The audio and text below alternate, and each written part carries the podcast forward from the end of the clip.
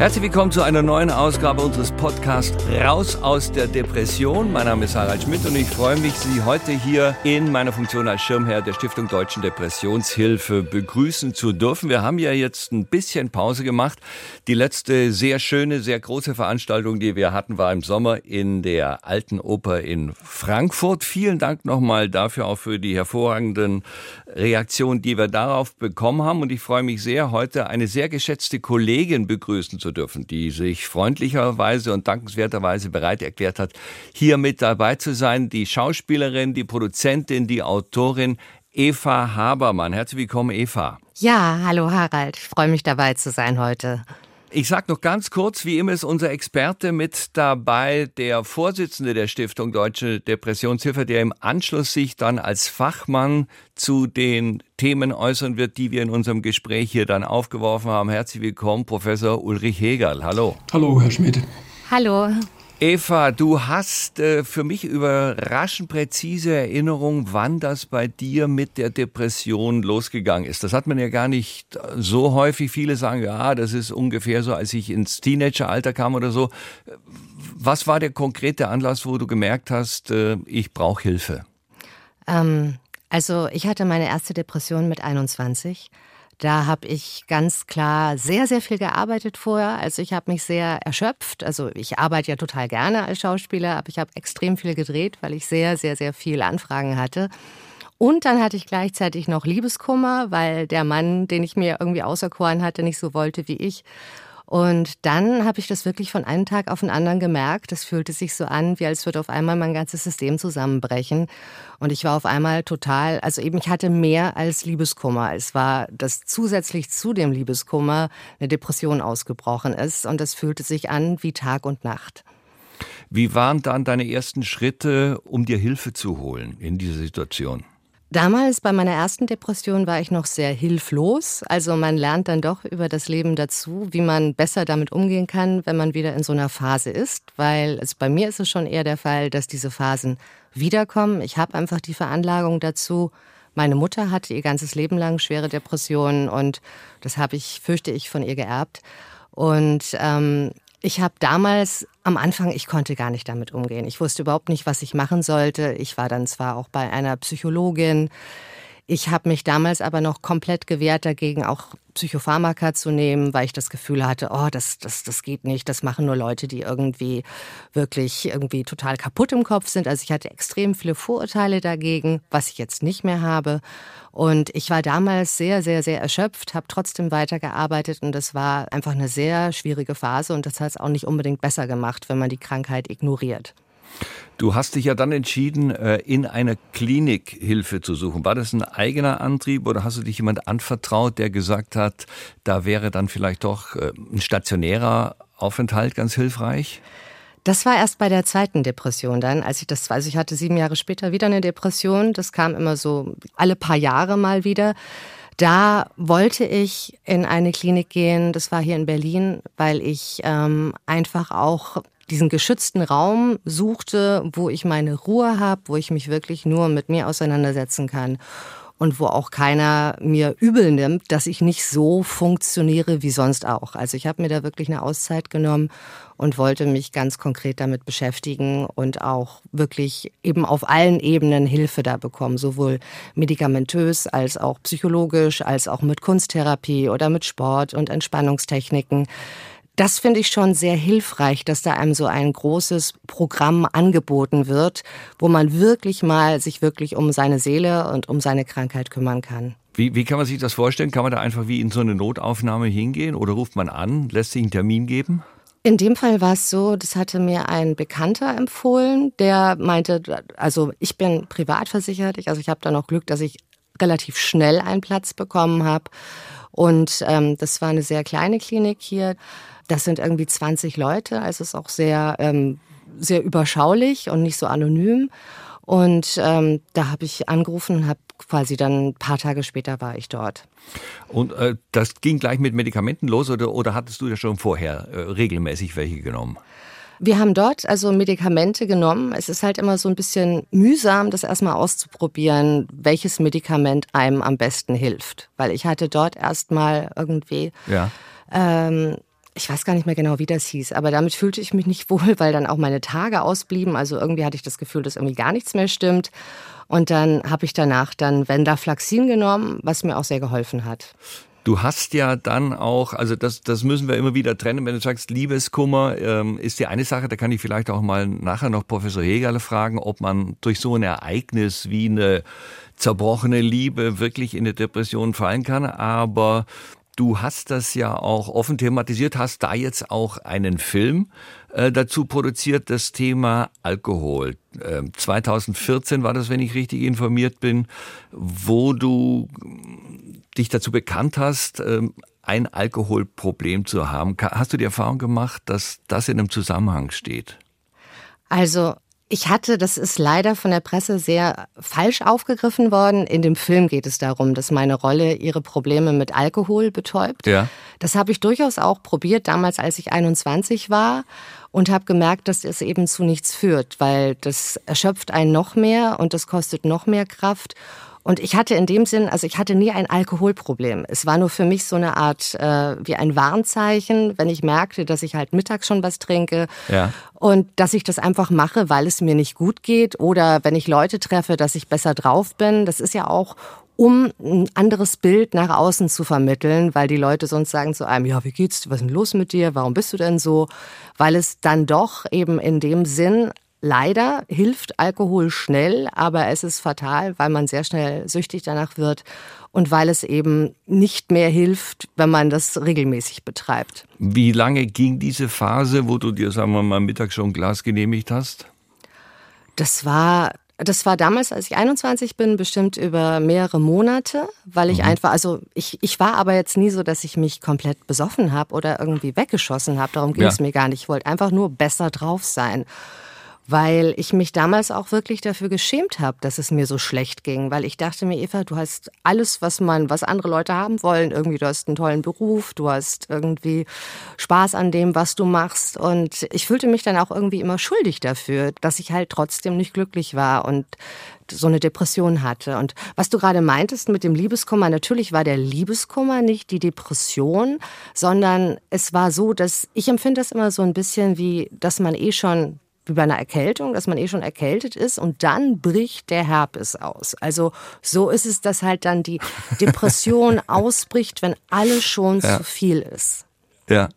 Äh, du sprichst ja von zwei Phasen. Gab es da eine Phase zwischendurch, wo du ähm, sozusagen gesund warst, wo du überhaupt nichts mit Depression äh, zu tun hast? Und wenn ja, wie lange hielt das an? Ja, das gibt's immer wieder. Also ich habe immer noch Depression. Also ich habe das Aha. immer mal wieder.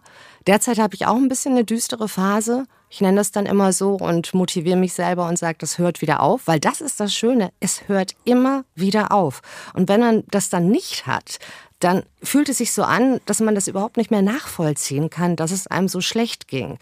Weil, also damals, also ich hatte es einmal mit 21, dann hatte ich das mit 28, also man könnte fast sagen, immer so sieben Jahre irgendwie, dass mhm. das dann ähm, vorbeigegangen sind, ähm, wo ich keine Depression hatte, wo es mir auch echt gut ging und wo ich mich normal fühlte. Weil das Ding ist, wenn man Depressionen hat, dann kann man das Leben, wenn es einem dann, wenn man nicht mehr depressiv ist, das kann man so viel mehr schätzen. Man weiß es so viel mehr zu würdigen, wie schön das ist, wenn man nicht aufwacht und das Gefühl hat, die Welt geht unter. Musst du denn zurzeit Medikamente nehmen?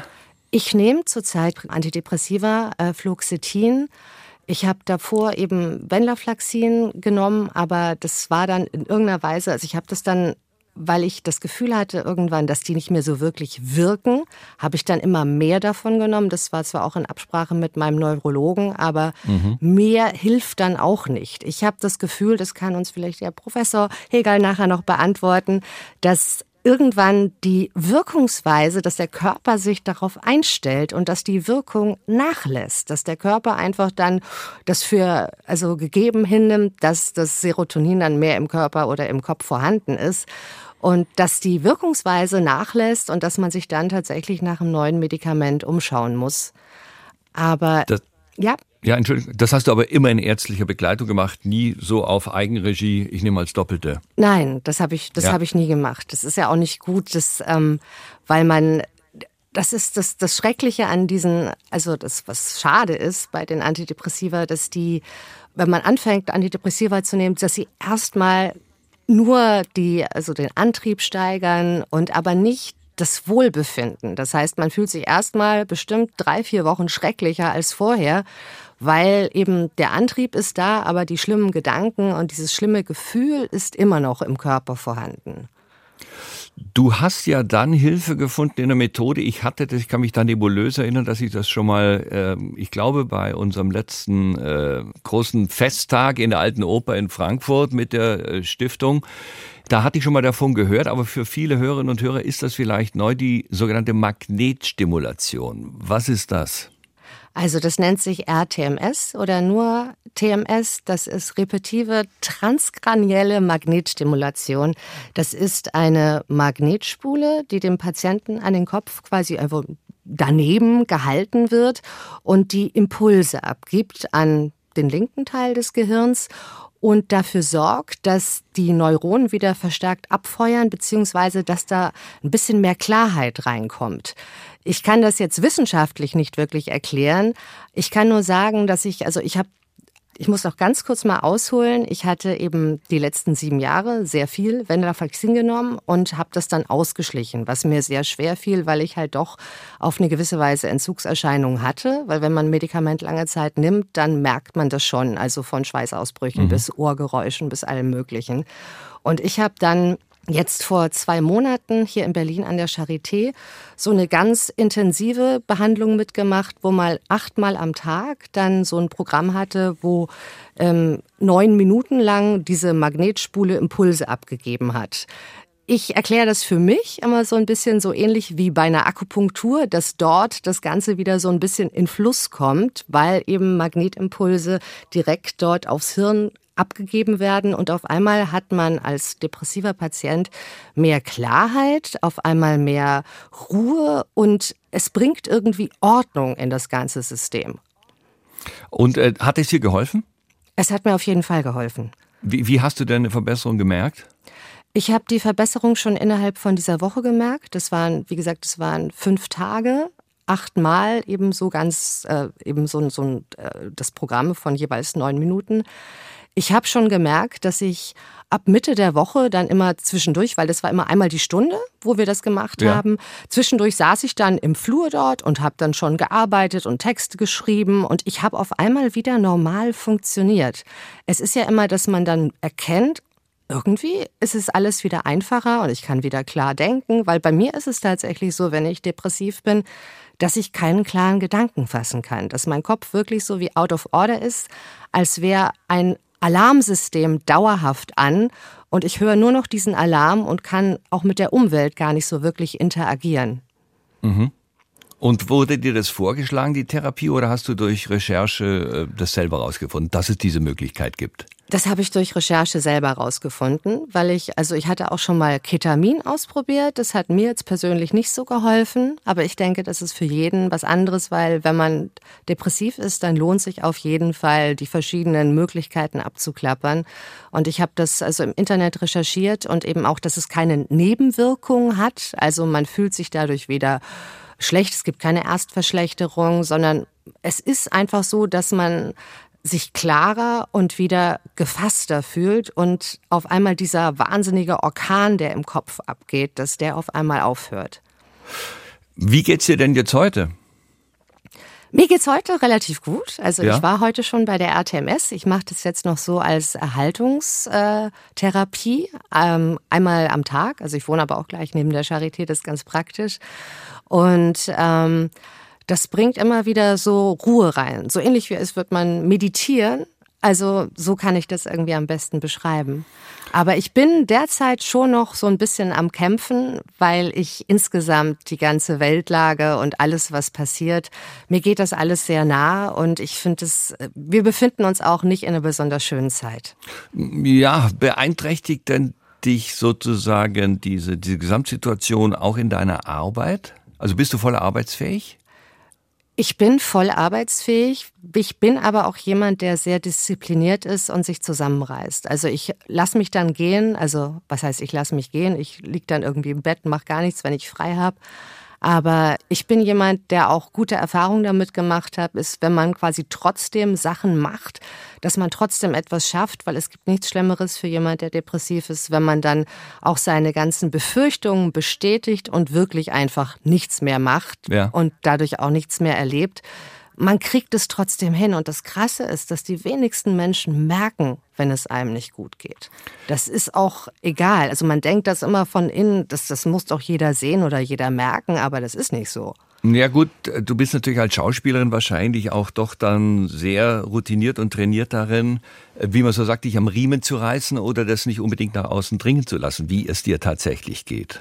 Ja, denke ich schon. Es ist aber auch wichtig, dass man, weil man hat ja den inneren Impuls, dass man gar nichts tut, dass man im Bett liegt, dass einfach nur Ruhe hat, dass die Welt draußen ist schlimm und gefährlich. Und wenn man sich hin und wieder beweisen kann, dass die Welt nicht so schlimm und gefährlich ist, wie man denkt, das tut einem gut. Das ist so wie kleine Erfolgserlebnisse. Aber ja. natürlich hast du recht, dass ich als Schauspielerin, ich meine, meine Mutter ist gestorben eine Stunde bevor ich auf der Bühne stand in, ja. in äh, Düsseldorf war das da, in, in Frankfurt. Und ich bin trotzdem auf die Bühne gegangen und alle hatten Angst, dass ich dann irgendwie die Show abbreche und sage, es geht nicht mehr. Nein, das geht trotzdem. Man ist dann schon so ein bisschen wie ein Zirkuspferd, das stimmt. Aber allgemein finde ich es immer wichtig, dass man zumindest kleine Impulse, kleine Erfolgserlebnisse sich gönnt. Also auch, man muss sich aber auch wirklich Auszeiten können, dass man sagen kann, ich brauche jetzt gerade Zeit und das ist jetzt das Wichtigste, dass ich wieder gesund werde und dass es mir persönlich wieder besser geht. Eva, dann sage ich mal bis hierher ganz herzlichen Dank, dass du A, überhaupt mit dabei bist und dich auch so offen äh, geäußert hast. Und dann würde ich jetzt mal weitergehen zu unserem Experten, Professor Hegel. Du bleibst noch bitte mit dabei. Ja, natürlich. Ja? das würde ich vielleicht sogar auch nochmal äh, mit Neuigkeiten verbunden, was Professor Hegel sagt. Ich darf Professor Hegel für alle, die uns rätselhafterweise heute zum ersten Mal hören sollten, nochmal kurz vorstellen. Professor Ulrich Hegel ist der Vorstandsvorsitzende der Stiftung Deutsche Depressionshilfe, hat langjährige Erfahrung in der Behandlung psychisch erkrankter Menschen und er ist Inhaber der Senckenberg-Professur an der Klinik für Psychiatrie der Goethe-Universität zu Frankfurt am Main. Nochmal herzlich willkommen, Herr Hegel. Hallo, Herr Schmidt. Herr Hegel, was wir gerade von Eva Habermann gehört haben, sind das äh, typische Beschwerden für die Depression?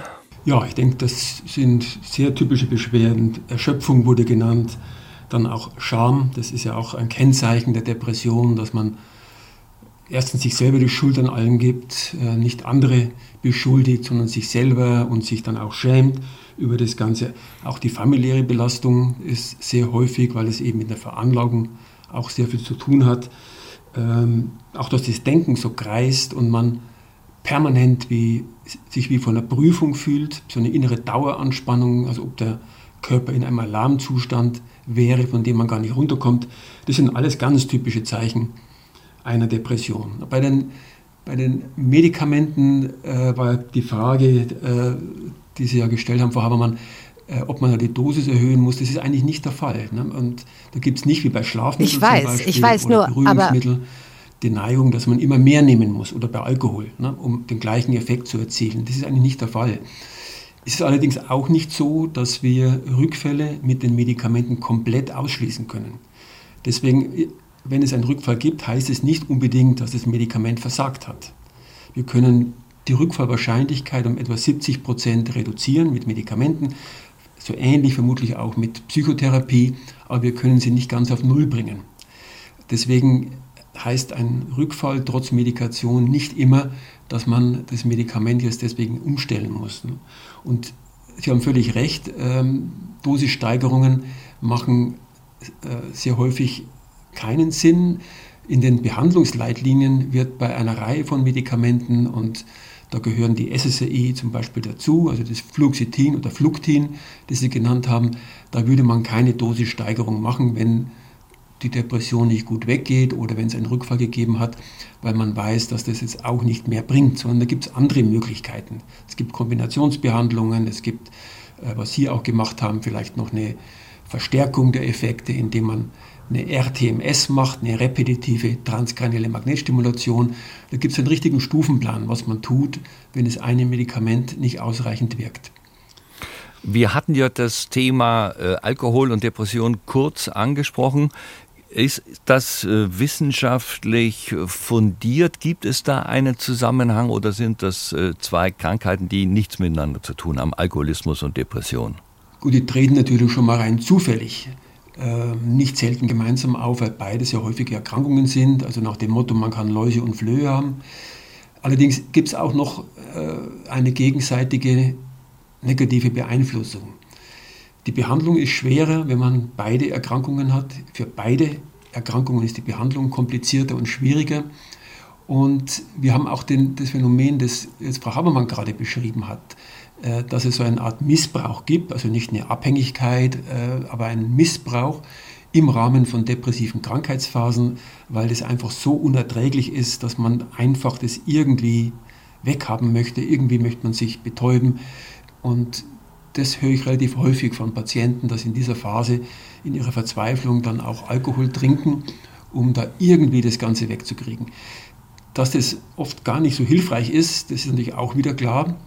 Äh, ich weiß nicht, ob ich es in einem früheren Podcast schon mal beschrieben habe, denn es ist ja so, dass man durch Alkohol man die Stimmung zwar zunächst mal etwas heben kann, man ist etwas leichter, lockerer, äh, man hat weniger Bedenken, ähm, das sind ja positive Effekte, aber die bezahlt man ja mit einem Art Rebound und danach ist es oft dann noch dunkler. Ich persönlich kenne das sehr, sehr gut, wenn, wenn ich mal mehr wie zwei Bier trinke und wenn drei, vier, dann ja, bin ich ganz gut drauf, aber in der Nacht, so gegen 3 Uhr, 4 Uhr, wache ich dann immer auf und dann habe ich, glaube ich, Gedanken wie ein depressiver Erkrankter. Ich denke mir nämlich, oh Gott, was hast du denn da gestern für ein Blödsinn verzapft? Das ist ja peinlich, was du wieder gemacht hast. Und die, die quälen mich. Ich weiß zwar, das ist jetzt Erfolge dieses Alkohols, dass ich so negativ alles sehe und am Morgen ist vorbei, ja. äh, dann ist wieder alles okay. Aber das ist für mich ja. so ein Zeichen, dass es da auch so Rebound-Phänomene gibt und man das auch wieder bezahlen muss, die vielleicht etwas gehobene Stimmung unter Alkohol. Könnte es sein, dass das Alkohol auch wirklich äh, depressionsfördernd ist an sich? Ja, man, man sagt, dass äh, die Häufigkeit der Depression bei Menschen, die eine Alkoholabhängigkeit haben, erhöht ist. Manche sagen, es ist doppelt so hoch. Ob das jetzt so genau stimmt, weiß ich nicht. Und umgekehrt ähnlich. Dass Menschen, die eine Depression haben, ein etwas erhöhtes Risiko haben, in eine Alkoholabhängigkeit zu rutschen, möglicherweise auch über diesen Mechanismus, den ich gerade beschrieben habe, dass man so eine Art Entlastungstrinken macht und wenn man dann eine Veranlagung mhm. hat zur Alkoholabhängigkeit, da gehört auch eine Veranlagung dazu, äh, dann kann natürlich sein, dass man da auf eine schiefe Bahn gerät. Jetzt haben wir gehört, äh, Eva Habermann sehr angetan von der Magnetstimulation. Vielleicht können Sie da noch mal was dazu sagen, Herr Hegel. Da werden durch Magnetfelder über eine Spule, die aufgelegt wird an der Kopfhaut, meistens legt man die im Bereich des äh, linken vorderen Gehirns auf, ähm, werden Ströme ausgelöst, und zwar vor allem in der Hirnrinde, von denen man sich Positives erhofft. Da gibt es sehr viele unterschiedliche Variationen in der Methodik, auch der Stimulationsort ist unterschiedlich, auch wie stimuliert wird, ist sehr unterschiedlich. Aber insgesamt ist es doch so, dass man sagen kann, äh, dass es wahrscheinlich besser ist als äh, ein Placebo und dass es eine eigene Wirkung hat. Und deswegen ist in den neuen Behandlungsleitlinien dieses Verfahren, die repetitive transkranielle Magnetstimulation, auch als ein Behandlungsverfahren empfohlen, das man bei Menschen anwenden kann, die unter einer üblichen Behandlung mit Antidepressiva und Psychotherapie nicht besser werden. Also es ist nicht als alleinige Behandlung gedacht, sondern als Ergänzung.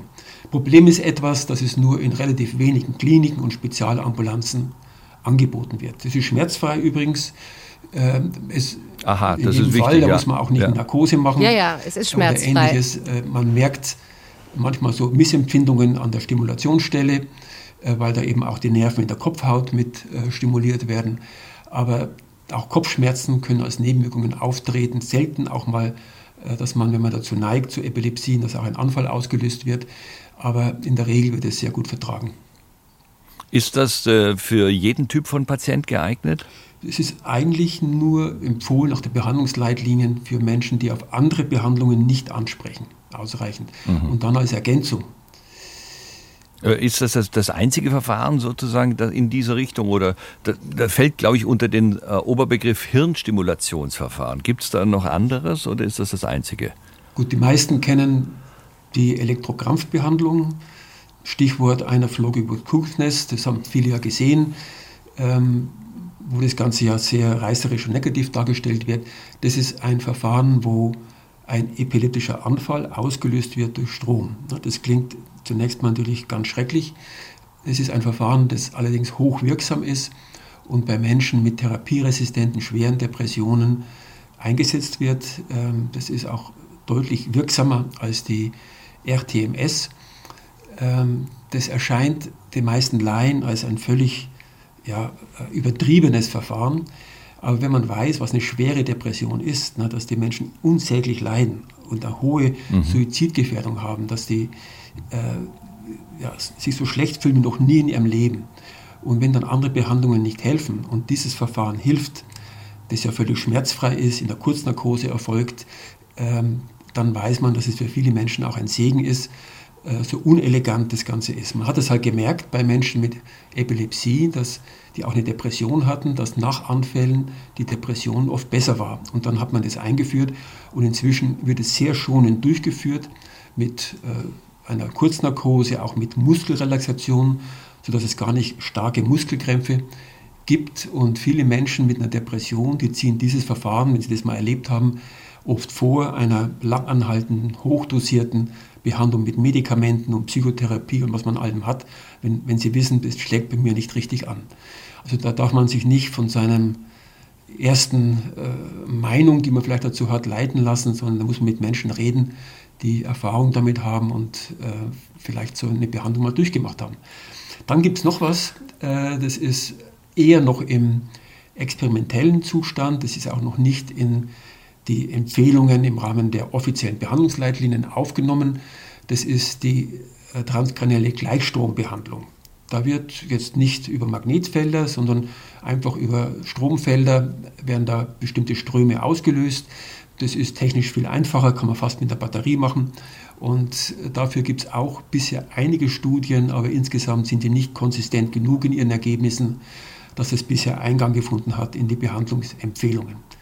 Und dann gibt es noch was. Ähm, das ist allerdings tatsächlich dann hochexperimentell und in ganz verzweifelten Fällen. Ähm, hier wird mit Elektroden tief im Gehirn stimuliert, äh, aber auch hier sind die Ergebnisse keineswegs so, dass man sagen kann, das ist ja, in vergleichbarer Weise wirksam, wie zum Beispiel die Elektrokrampfbehandlung. Das sind alles experimentelle Verfahren. Die Verfahren, die in den Behandlungsleitlinien sind, ist die Elektrokrampfbehandlung, wo über Ströme ein Anfall ausgelöst wird und die repetitive transkranielle Magnetstimulation.